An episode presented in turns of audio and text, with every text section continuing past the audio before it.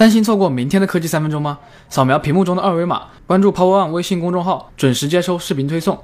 这里还有更多有意思的栏目和活动等你参与。如果你还记得诺基亚的遗珠之汉 N9，那么一定不会对 MiGo 系统感到陌生。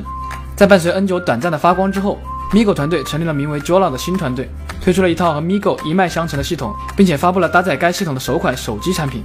与此同时，Jola 还在 Indiegogo 上开启了他们首款平板的众筹。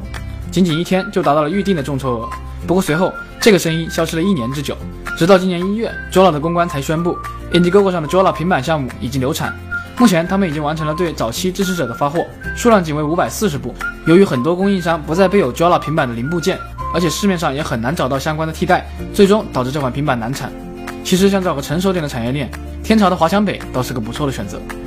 同为平板产品，苹果的 iPad 就不用为产能担心了。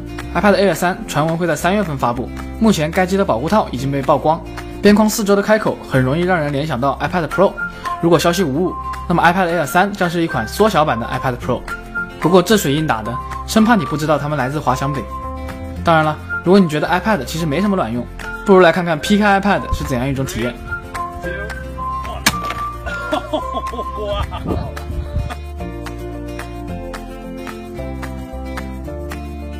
说不定一刀下去还能切出两台 iPhone 来。接下来看看哈佛大学做出的 4D 打印。首先明确一下 4D 打印的定义：这项技术可以对被打印的物体进行编程，使其未来发生形状的改变。就像视频里演示的这样，在打印的时候只是看到了一个普通的图案，但由于用到了特殊的材料，在泡水后它可以变成一个复杂的形状。这种工艺对于人体工程学来说很有用，但是距离实际的应用应该还有很久。最后来看看新机的消息。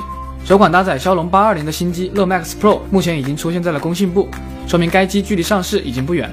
另外还可以看到，工信部的拍照水平有了一定的提高，该机的无边框 ID 被直接拍成了没有边框。当然了，没有边框的手机也不是没有，除了努比亚的 Z9，索尼很可能会在今年的 MWC 上推出一款同样的产品。目前爆料达人 Onyx 已经放出了该机的渲染图，对比国内曝光的真机图片，真实性得到了进一步确认。据说该机的定位终端，但是对于索粉来说这并不纠结。而三星则是正式宣布将在本月二十一日举办一年一度的 Unpacked 新品发布会。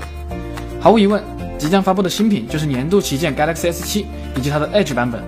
目前 Everleaks 已经放出了该机的渲染图，可以看到和之前的曝光差别不大，所以果粉们会认为它是很丑的，因为它一点都不像 iPhone。